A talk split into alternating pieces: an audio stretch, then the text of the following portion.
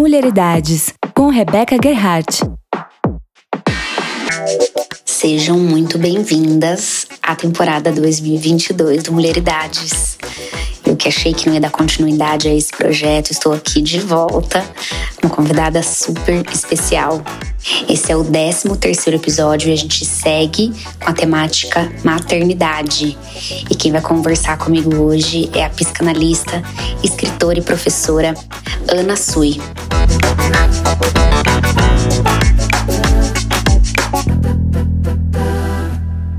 Ana Sui, seja muito, muito bem-vinda. Obrigada por aceitar o convite. Imagina, é um prazer estar aqui com você, Rebeca. E com todo mundo que escuta, né? Ô, Ana, eu quero começar a nossa conversa lendo, que assim, eu, eu consumo muito do seu conteúdo, né? Ainda não tive a oportunidade de ler os seus livros, mas sei que você tem um livro, inclusive, específico para esse tema, né? É A Corda que Sai do Útero? Esse é o nome? Isso. Uhum. Muito maravilhoso esse, esse nome, inclusive. E, mas eu quero é, ter a liberdade aqui de ler uma parte de um post seu que você fez há um tempo sobre maternidade que muito me interessa que acho que pode ajudar a gente a dar sequência na nossa troca, porque aqui me dá vontade de falar muitas coisas com você, mas eu vou tentar focar, tá? é... Vamos lá. Então tem um, um post seu onde você finaliza o post dizendo assim: tudo que eu já ouvi de mais benéfico para um filho foi no ponto em que uma mãe se cansou, se encheu o saco e aí fez determinada coisa. É aí que frequentemente entra a função paterna. Um bebê não é produto apenas da mãe. Existe sempre um pai. Que tudo bem não ser o biológico, que tudo bem não ser um homem, mas é preciso que haja alguém além da mãe para acolher o bebê, porque céus é saudável que uma mãe se canse de ser mãe para poder transmitir seus limites ao seu bebê. Maravilhoso, né? Você quer falar alguma coisa sobre isso? O que, que, você, que, que te dá de vontade de, de transbordar além dessa só, desse seu parágrafo? Ah, eu acho que hum, vale dizer que quando a gente fala em mãe, muitas vezes a gente acha que a gente está falando de uma pessoa, né, específica, uma mulher necessariamente. E não existe isso, né? Sempre na relação com o outro, tem sempre alguém além da mãe, né? E, enfim, acho que é, é, a gente esquece disso. Né? É bem fácil esquecer disso, é bem fácil colocar a culpa na mãe, quem é a mãe, né? Cai tudo, cai tudo na, na, nas costas da mãe, do, do outro e de si mesma, né? Em relação, de si em relação a si mesma. Mas é isso, né? Não, é, não é por acaso que é, preciso mais de um gameta aí, né, para poder fazer um, uma criança no sentido biológico, né, ou mesmo como coloca o famoso provérbio africano, né, preciso uma aldeia para cuidar de uma criança. Uhum. Muito bom. E assim, eu no meu trabalho é, de ajudar as mulheres a definirem suas trajetórias, né, porque é, somos seres que temos um órgão capaz de gerar uma vida, né? Aqui falando, enfim, incluindo os homens trans com todo respeito, mas eu na hora de conversar não consigo abordar todo o amplo espectro de pessoas com útero, né? É, então eu vou, vou cometer alguns erros aqui, né? No que hoje em dia a gente tem aprendido de como nos referir a esse público que tem útero. Mas eu que ajudo esse pessoal a fazer uma trajetória aí de tentar se organizar para engravidar em algum momento da vida, é, tenho me deparado cada vez mais com um desejo, por exemplo, de uma produção independente, né, Ana? E aí, essa tal da produção independente, ela é bem relativa, né? Diante de um post como desse post que, como o seu e do que você tem trazido aqui, da importância de se ter mais uma pessoa, né? Como que você vê, assim, a, a decisão de, de, de definir um caminho de produção independente? É, é, engraçado, né? Porque se a, pessoa vai pedir ajuda para fazer uma produção independente, já não é tão independente assim, né? então, não, não, é, não é sozinho, né? Não tem como isso, isso se fazer completamente independente, né? Uma, uhum. uma das é uma das posições que a gente tem fantasiosamente, né, de que é possível alguma coisa assim, e que é uma, um dilema para muitas mulheres, né? Porque esse nome, né, produção independente, faz parecer que é possível. É, não é, né, gente? Não é possível. E, e, e muitas das reflexões das mulheres que cogitam, né, fazer algum desses procedimentos passa justamente por saber, né? Na, na, na, melhor das hipóteses, imagino que nas conversas com, com que você tem com, com seus pacientes, nesses casos, provavelmente vai, vai tratar disso, né? Porque não, não tem como, né? Você cuidar completamente sozinho de uma criança. Com que, quem vai ser a pessoa que vai dividir isso, né? Quem vai ajudar? Quem vai ser rede de apoio, né? Quem mais vai ser responsável? Porque acho que uma, um, tem muitas nuances aí dentro disso, que é essa construção de uma maternidade, né? Que é, bom, você quer ser mãe, você quer ter filho, ou você quer dar um filho para alguém, ou você quer fazer de alguém pai ou mãe, ou você quer criar uma criança, ou você quer engravidar. Então, assim, não são todas as, to, todas as, as, coisas não estão todas no mesmo pacote, né? Como em outro tempo a gente pôde acreditar, né? Acho que o avanço aí da tecnologia da medicina vai nos demonstrando o quanto essas coisas elas estão fragmentadas. E, uhum. enfim, né? É preciso a gente se perguntar. A gente tem, de uma certa maneira, é, um luxo de poder se questionar acerca dessas coisas nos dias de hoje e por outro lado, uma baita de uma angústia, né? Porque parece que tudo é possível, que dá para escolher, fazer um pacote, se eu quero, se eu não quero, se eu quero, se eu não quero. E não é bem assim, né?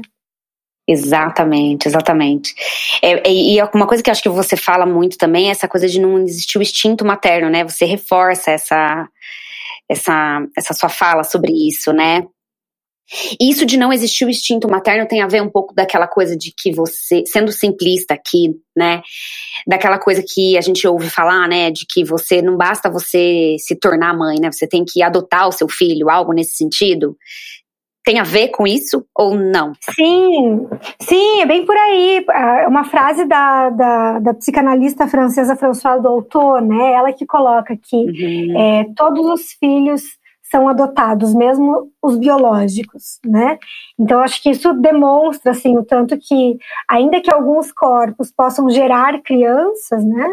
Não necessariamente esse corpo que gera uma criança gera uma mãe enquanto função no sentido dessa que vai poder adotar o seu filho, né? Assim como algumas mulheres que não vão poder gerar filhos biológicos e que, no entanto, vão se transformar em mães, vão poder é, encontrar né, essa posição nelas e desempenhar esse, esse trabalho, né? Desempenhar esse papel, essa modalidade amorosa.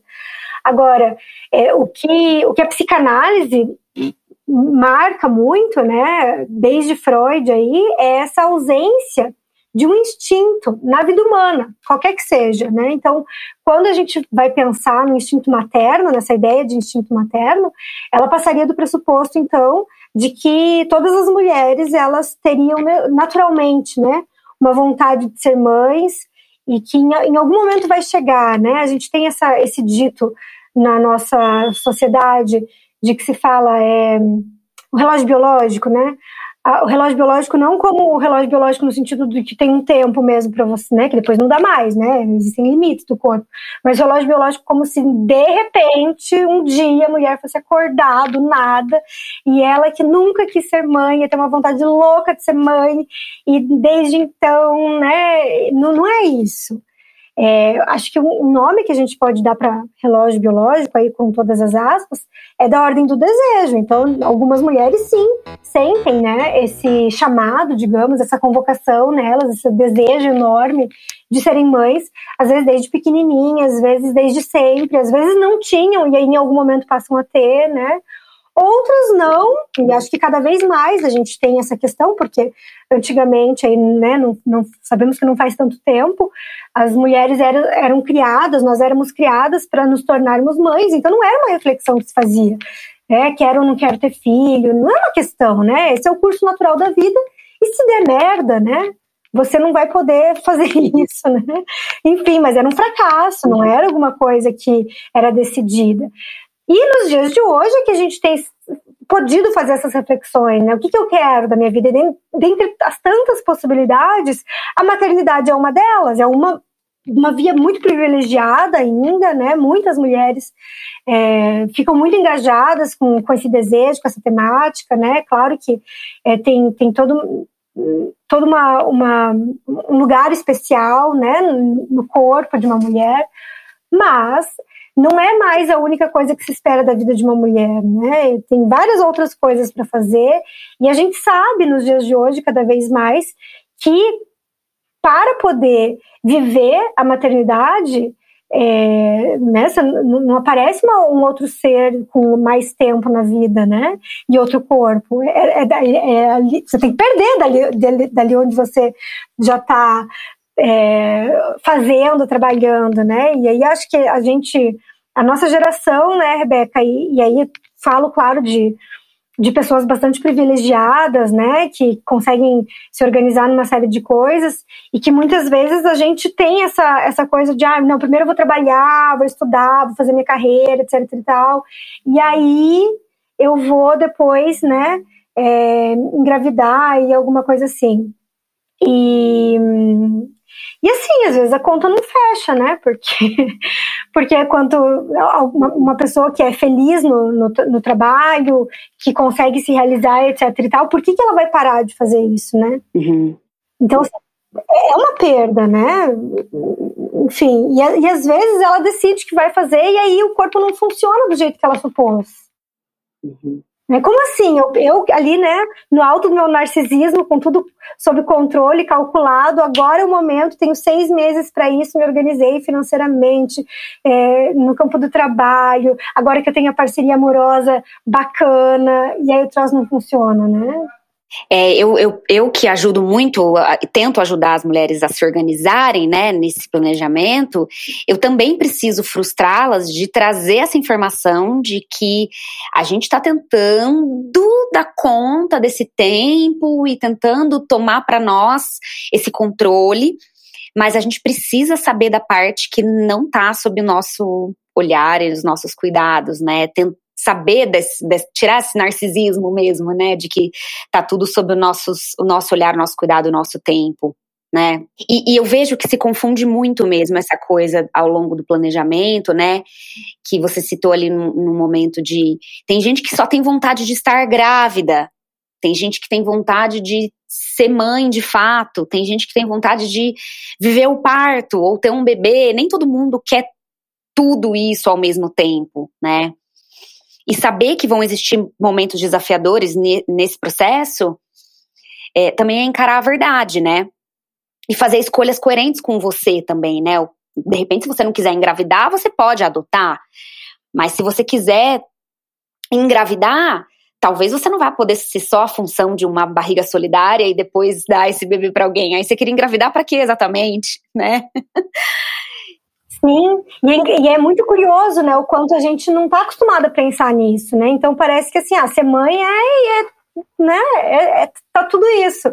E não, são muitas funções, né, dentro dentro disso. Mesmo quando tudo isso existe no pacote, né, digamos assim, de fato é uma mulher que se interessa por gestar, por amamentar, por parir, por cuidar da criança, por sei lá o que das quantas, ainda assim é um furo no narcisismo, né? Porque não é possível é, parir a criança que se idealiza, criar a criança que se idealiza.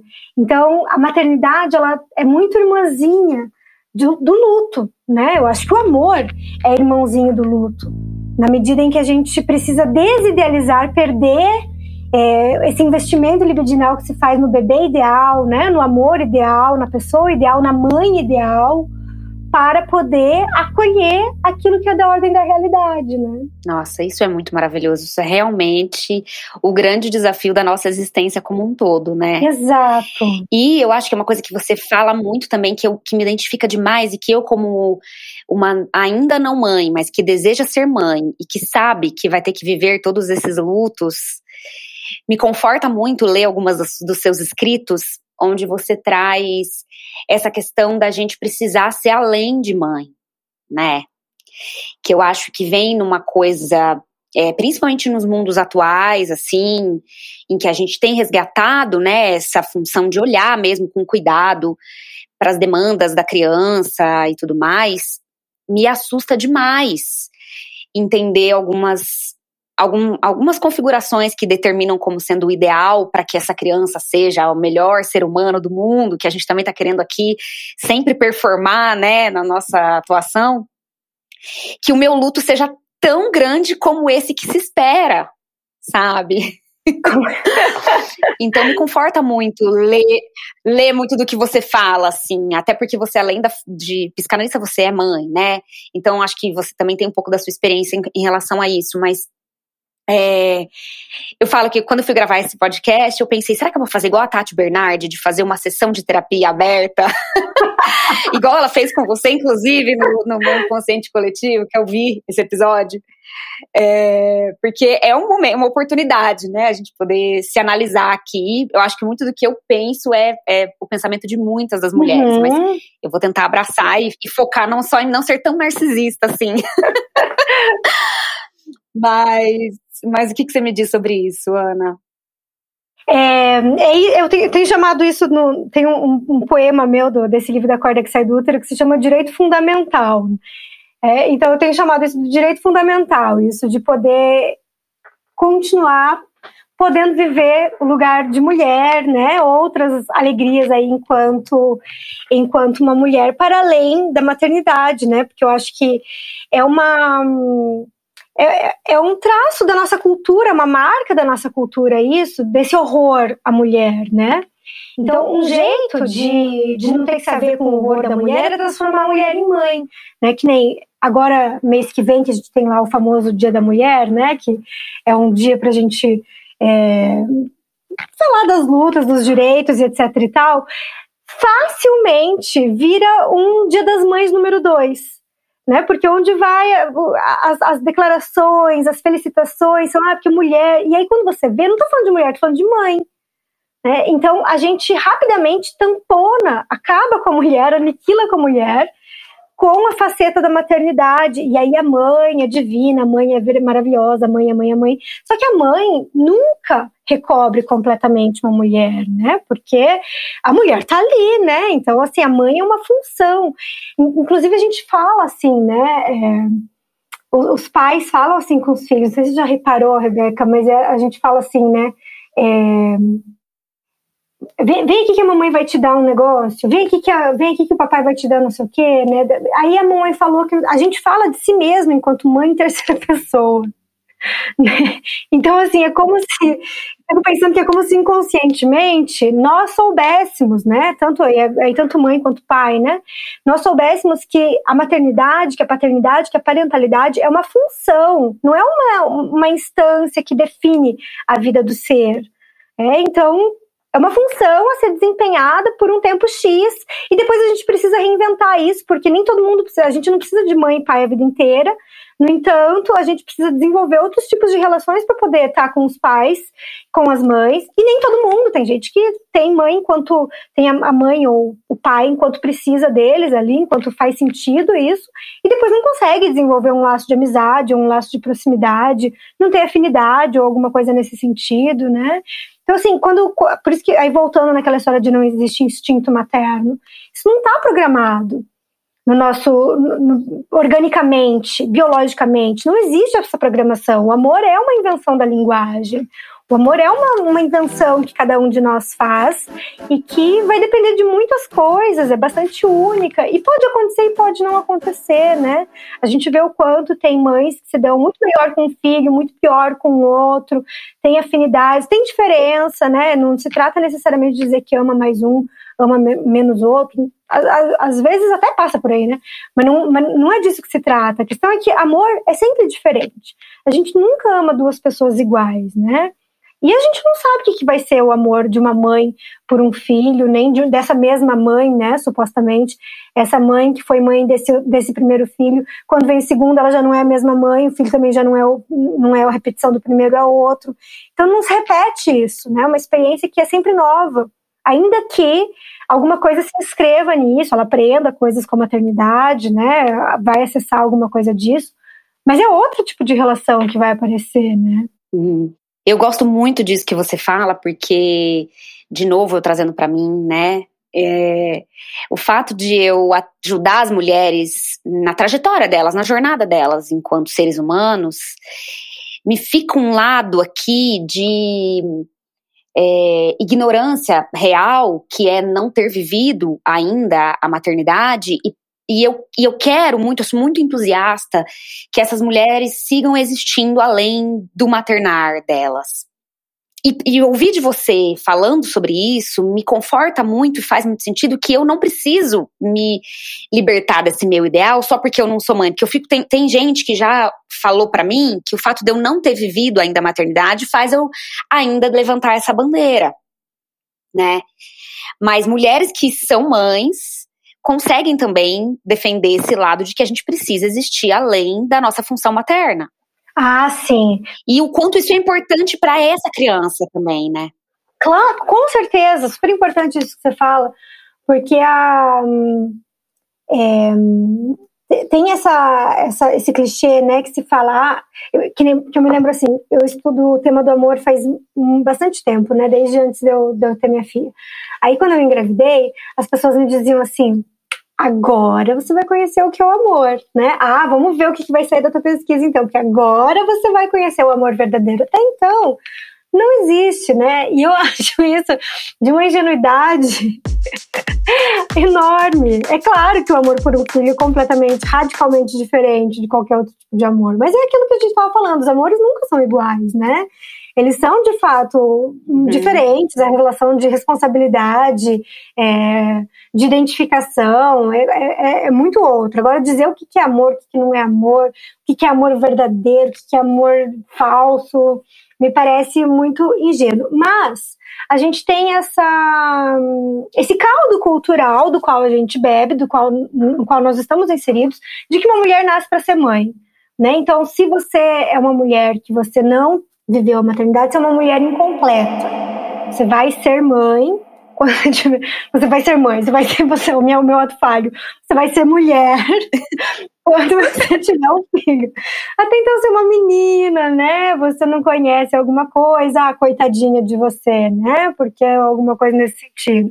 Então a gente bebe desse caldo cultural e claro que nós é, somos marcadas, né, em maior nível em menor nível é, por, esses, por, por esses efeitos.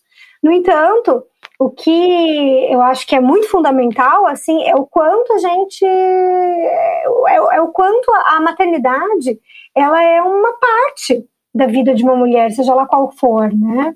Enfim, isso é uma coisa que pode, pode parecer muito óbvia falando, mas quem né, faz análise, faz terapia, sabe o quanto, né, Rebeca, a gente, a gente trabalha muito psicicamente até descobrir que a nossa mãe é uma mulher, né?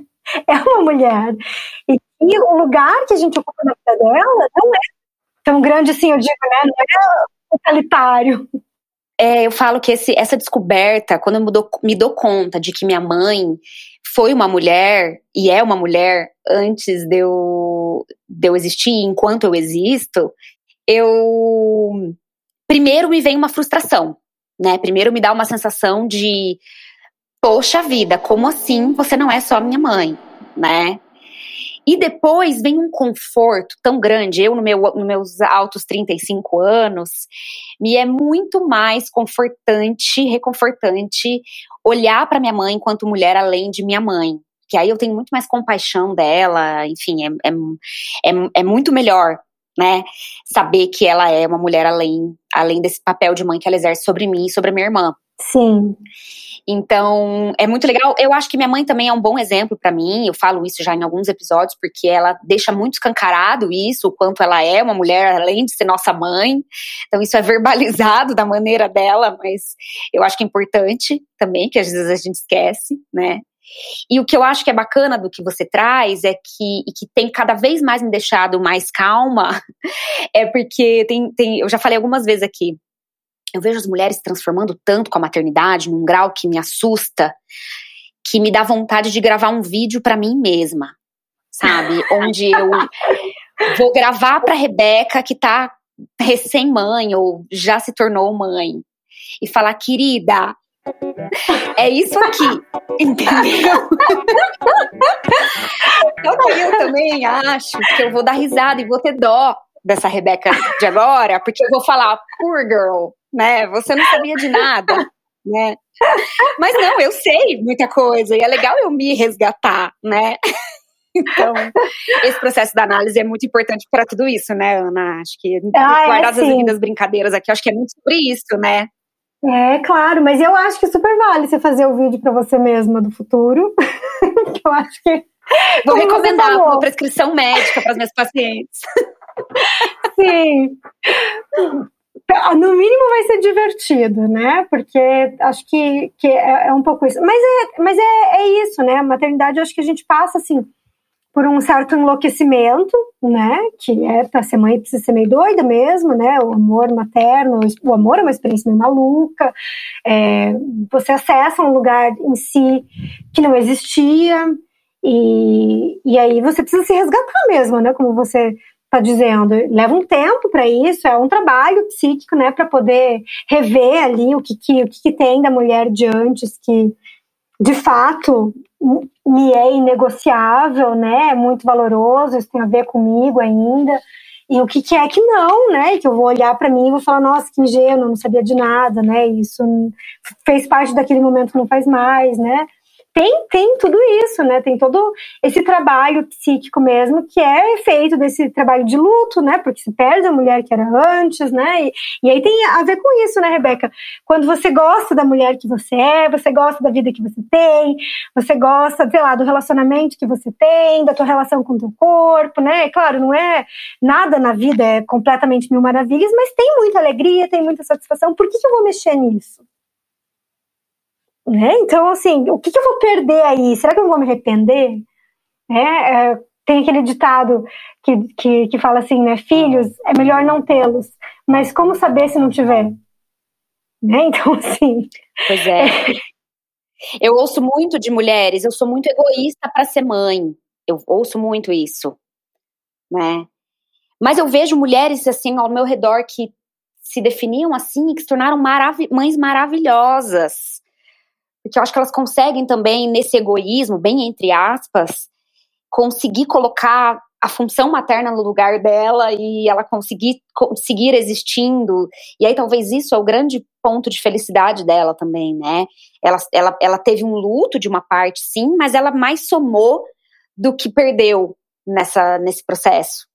Né? Sim, uhum. e, e, e, tem tudo a ver com aquilo que você estava dizendo, né? Que é a possibilidade de um da transmissão de um certo, de uma certa, uma certa, um certo exercício de liberdade, você descobrir tanto que, né, sua mãe não é só sua mãe, quanto que é, ser mãe também não, não aniquila com a feminilidade, né? É uma das vias da feminilidade e existem várias outras coisas para se poder fazer. É, é muito terrível para um filho quando ele de fato se torna a única fonte de alegria da vida da sua mãe, porque ou ele tem muito trabalho para poder seguir a vida dele, ou ele não consegue seguir a vida dele, porque ele fica ali, né, tendo que dar conta da existência dessa mãe que depende dele, porque afinal de contas só tem mãe se tiver filho, né?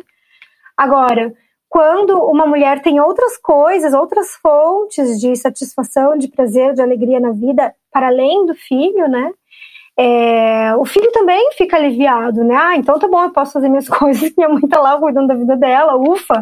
Então tá bom, né? Ela suporta que eu vá viver minha vida, porque ela também tem lá os amigos dela, o trabalho dela, as questões dela, sei lá o que, não vai ficar ali é, desamparada na vida. Isso já começa desde o início da vida dessa criança, né, Ana? Porque entende-se que pelo fato do bebê precisar sobreviver pela amamentação e pelos cuidados, né, de um outro ser, parece que precisa passar por um momento onde existe uma aniquilação completa dessa mulher, para daí depois ela resgatar, né?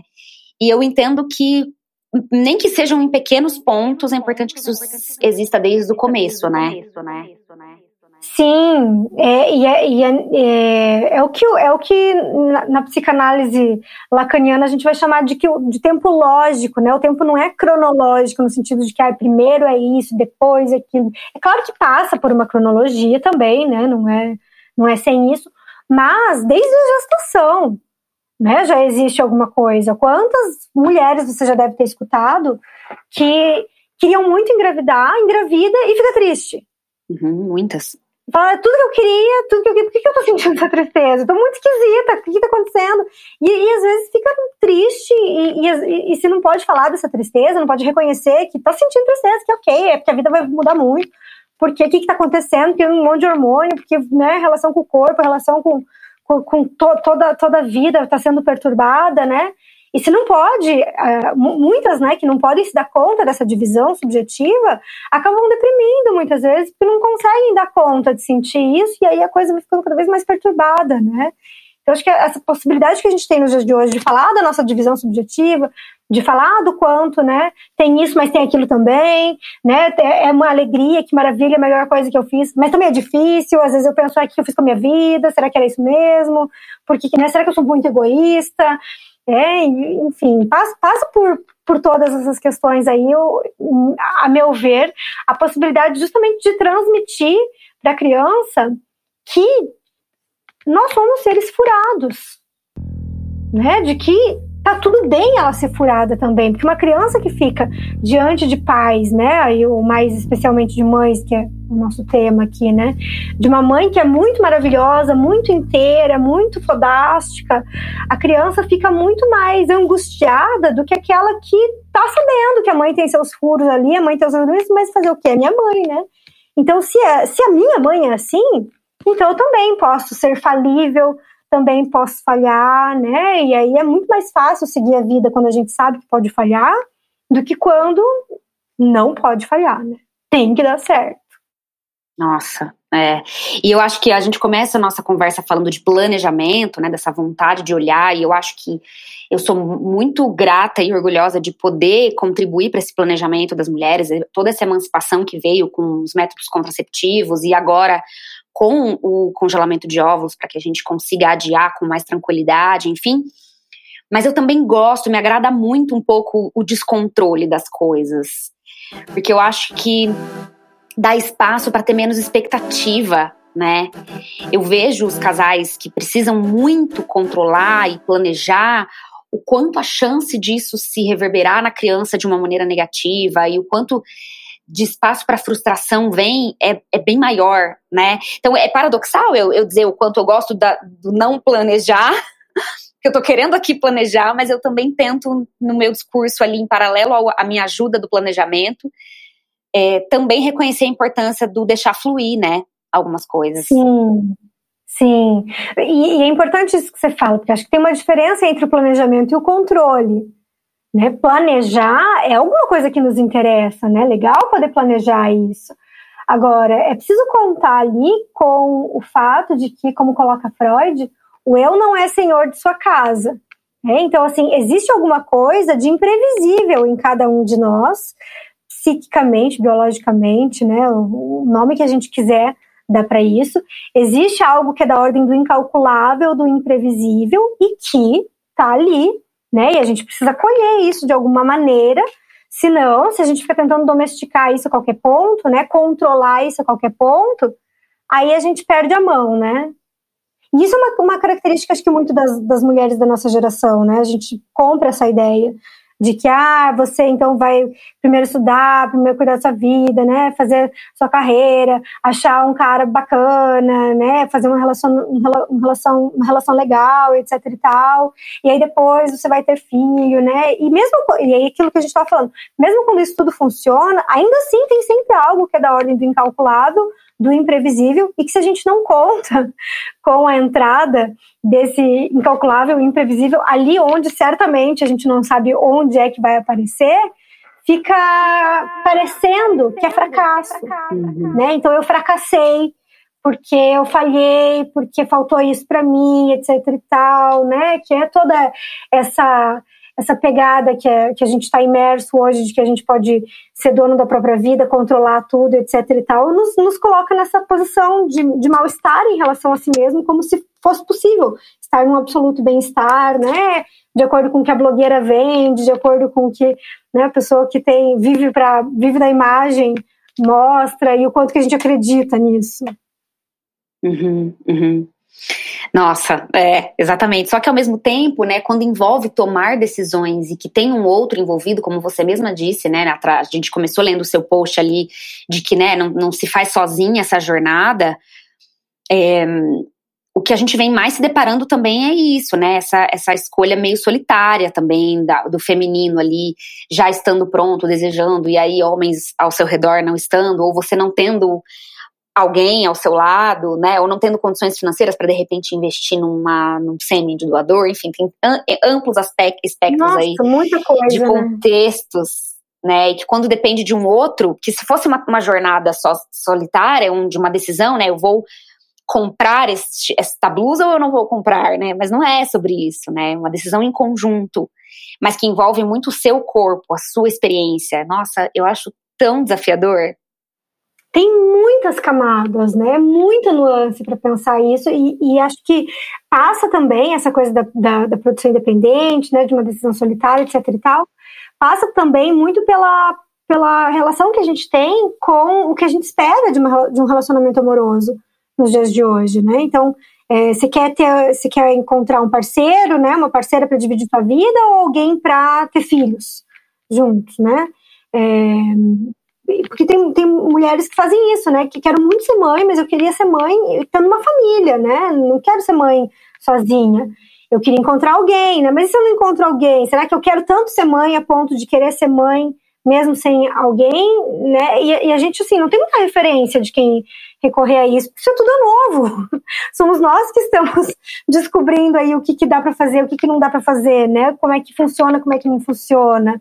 E é muito singular também, porque não tem como, né, a gente saber o que, que o que, que é melhor para todos, o que é melhor para todas. É cada uma que vai precisar investigar ali, chafurdar suas questões ali, o que, que interessa e qual que é a tua relação com a vida, né, para ver onde é que interessa mais apostar, porque é apostar, né, não é decidir. Porque vem de outro lugar, né, se a coisa funciona ou não, mas onde é que a gente vai colocar as nossas fichas, isso sim, né? Isso está mais do lado do planejamento onde a gente vai colocar mais a nossa energia e reconhecer que a gente vai talvez não viver algumas coisas, né? Diante das energias que a gente vai colocando para aquilo que é nossa prioridade, algumas coisas a gente não vai viver, né? Com certeza. Mas eu acho que a gente está numa onda em, em que a gente não pode não viver, né? E isso é o nosso lugar de angústia, né? Como assim eu não vou viver tudo o que eu, eu acho que toda mulher é, viveria, né? E aí abre muito mais espaço para sofrer do que se você acolhe a sua história, né? A sua jornada, olha para você, né? E entende o, o, os elementos que te levaram a tal lugar, a tal caminho, é, com carinho mesmo, né? Sem ficar se comparando e projetando no ideal do que você desenhou, nem do que você imaginou e nem do que esperam de você, né? Exatamente. Você toca um ponto bem importante, gosto que é essa expressão que você utilizou, né? Do como assim eu não vou viver tudo? O que seria viver tudo, né? Porque de fato a gente só pode viver, a gente não pode viver tanto assim, né? A gente tem uma existência bastante limitada, né? Todo mundo tem 24 horas no dia, todo mundo tem um corpinho só, né? Não tem muito que muito que multiplicar a partir disso. A gente pode ter algumas experiências, né? E como, como dizem, né, a vida é um sopro, né? Dentro desse sopro aí, algumas coisas a gente pode fazer e elas são muito interessantes e muito singulares, porque elas são muito diferentes entre si, mas essa, esse modo que a gente tem de viver, né, voyeurs da vida do outro, que a gente fica ali, né, consumindo ali as imagens do outro, do que, que o outro fala que, que tem, etc e tal, faz parecer que é possível viver que nem esse, que nem essa, que nem esse aqui, que nem não sei o quê, que não sei. Então eu quero isso aqui tudo. E não dá, né? Até porque cada um desses ali também fez suas escolhas e os seus recortes, né? Mas a gente é, é tem esse esse esse efeito né, do, do, do, do, nosso modo de nos relacionar nos dias de hoje, em que, em que esse lugar em nós, que é megalomaníaco a ponto de achar que tudo isso é possível, né, de que viver tudo é possível, é muito facilmente alimentado. Então, assim, a gente vai muito contra a maré para poder ter notícias da gente mesmo. Né? E não é ter notícias da gente mesmo sem um outro, né? É na relação com o outro. Mas é não para copiar o coleguinha, né? Não para querer ser mais, para dar provas ou alguma coisa, mas é um movimento avesso, né? É muito remar contra a maré. Exato, é. E é exatamente o grande dilema que a gente vive, porque a gente tem cada vez mais a ilusão de que a gente pode ter controle. Eu vejo isso na área da saúde muito, não só para o planejamento produtivo, mas é, as pessoas elas não aceitam a não resposta ou a não solução, ou, né? Tem uma eu acho que tem um conformismo da, de gerações anteriores que ele é mais real, né? E não que eu queira defender um conformismo aqui, jamais. Acho maravilhoso a gente questionar, mas vira muito lugar de angústia a gente achar, né, ter a ilusão de que a gente pode tudo, por qualquer caminho eu vou resolver isso aqui, né?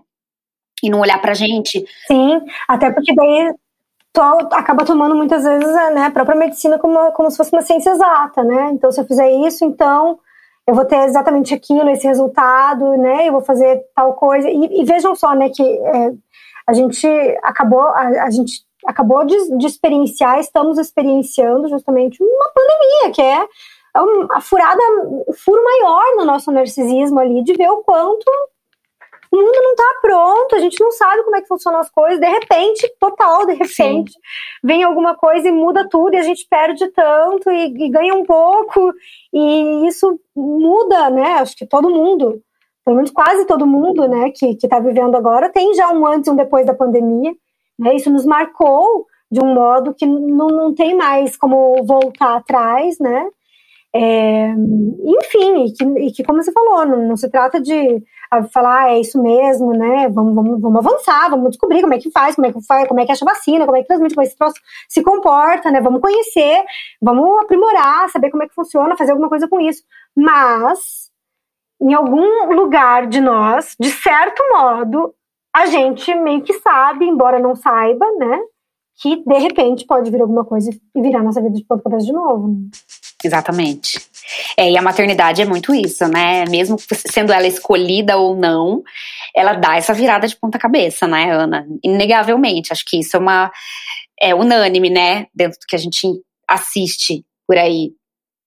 É, sim, e tem muito a ver com, porque tem muito a ver justamente com, com o inconsciente, né? Às vezes uma mulher que nunca achou que ia ser mãe, que nunca quis grande, grandes coisas acerca disso, e daí depois, e de, repente se pega assim, uma mãe muito feliz, muito tranquila, muito tranquila, estou dizendo assim, em relação à sua escolha, né, e, e, que é bastante satisfeita, etc e tal, e outras que às vezes querem tanto, e que fazem tantos procedimentos, e que às vezes se deparam com uma baita frustração, não era isso, né? É claro, não é uma regra, não é uma regra, né? Então, às vezes, às vezes não, era isso mesmo, que bom que eu fiz, né? Etc. É assim, é incalculável. Né? Uma coisa é a fantasia do que é ser mãe. Outra coisa é ser mãe do filho X, da filha Y, né, das suas crianças ali, que são filhos do pai ou da outra mãe, ou, né, porque não é, não é sem o outro de alguma maneira, ainda que esse outro não tenha exatamente um nome, né? Sim, e o não ser mãe também, né? Tanto por não não, não dá para não, não a impossibilidade de se tornar mãe, quanto o desejo de não ser mãe, que eu vi ontem até na sua resposta das caixinhas de domingo, você falando quanto você não, não nem vai muito para esse caminho, né? Porque a sua experiência é, é outra e tal. Mas existe esse essa escolha, né? A escolha não, né? O desejo de não ser mãe também, que fica super. As pessoas se sentem muito sem identificação, né? É, quando se deparam com esse desejo de fato de não viver a maternidade, nem de engravidar, nem de adotar, enfim, seguir por essa vida sem viver esse lado, né? Isso é um outro ponto que daria um outro episódio. Com certeza, sim, tem, tem muitos desdobramentos aí, porque essas, né, essas mulheres muitas vezes experienciam uma grande estranheza em relação a elas mesmas, em relação ao que os outros falam, e etc e tal, né? Ou seja, todos nós temos que nos deparar com essa questão nos dias de hoje, né? Então, debater o tema da maternidade não é um tema para mães. Isso. Não é um tema necessariamente para mulheres que querem ter filhos. É um tema da vida, da vida de uma mulher, né? A mulher tem sempre que se deparar com essa questão. Como, o que, eu vou fazer com o meu corpo, né? O que me interessa nessa vida fazer com o meu uhum, corpo? Uhum, uhum. Exatamente. Que tipo de amor, né, quero Sim. viver. E por isso que eu falo, assim, para estar aqui no Mulheridades, a pessoa tem que fazer análise, tem que fazer uma terapia, pelo menos, de alguma maneira, e, e ser contemplada com uma psicanalista como você é, deixa isso muito claro para nós, que acho que o pano de fundo principal é esse olhar honesto, né, do, do que do que determinam os nossos desejos e a gente encarar aquilo com, com a verdade que aquele a, a nossa nossa situação está trazendo, né? E não aquilo que a gente imaginou e tudo mais. Exatamente, né? Super importante poder ser honesta com a gente mesma. Isso nem sempre é, é tão óbvio quanto parece quando a gente fala assim, né? Ah, só ser honesto. Não, não é. A gente se engana tanto que quase acredita. Sim, exato. Ana, eu, eu ficaria aqui, ó, horas falando com você, mas a gente precisa, né, é, encerrar o episódio. Eu quero te agradecer novamente por ter topado. E quero deixar o um espaço aí para você falar o que você quiser, dar recado pra gente, enfim, onde a gente te encontra, finaliza aí para nós. Ah, então tá bom. Então, obrigada pelo convite, adorei esse tema, né? Você sabe, Rebeca, que me interessa bastante. Uma delícia conversar uma profissional com você, tão honesta de poder falar aí das suas questões, das, das, suas divisões também, essas possibilidades que a gente tem de ser sincera, né, de poder discutir a partir dessas posições de divisão subjetiva, eu acho que elas são muito valiosas das nossas gerações aqui, né. É, bom, quem quiser ler alguma coisa mais sobre, mim, sobre isso, estou sempre ali postando algumas coisas no meu Instagram, né, que é Ana Underline Sui. O livro que eu escrevo um pouco sobre isso, que são poemas sobre a maternidade, poemas e mini crônicas sobre maternidade, nesse comecinho, né, gestação e puerpério mais específico, se chama A Corda que Sai do Útero, e ele é lançado pela editora Patois. Tem outros três livros publicados, um deles é de teoria psicanalítica, que se chama Amor, Desejo e Psicanálise, e os outros dois são de crônicas poéticas, que se chamam a, Não Pis no Meu Vazio e As Cabanas que o Amor Faz em Nós, também da editora Patois. Ah, e também tem mais um livro que eu vou de, que deve, deve sair agora em abril pela editora Planeta, que vai se chamar A gente mira no amor e acerta na solidão. Então, acho que tem a ver com todas essas discussões aí que a gente fez nesse tempo de hoje. Quero todos, Ana, quero todos. E, e por favor, continue produzindo seu conteúdo maravilhoso pra gente. Eu acho que a internet, quando a gente consegue ter encontros pela internet assim, faz sentido essa evolução da humanidade de ter um espaço virtual pra gente trocar, né? Então você é uma dessas pessoas que faz sentido a gente consumir conteúdo digital. Então, muito obrigada, tá? Imagina, eu que agradeço o carinho, Rebeca. Um beijo, Ana. A gente se fala, tá? Beijão. Beijo. Tchau, tchau. Tchau, tchau. E esse foi mais um episódio do Mulheridades. Espero que você tenha gostado. A gente ainda segue com todas essas conversas no meu Instagram, arroba doutora Rebeca Gerhardt. E por lá a gente vai tentando selecionar o próximo convidado ou convidada que vai aparecer aqui em breve. Um beijo.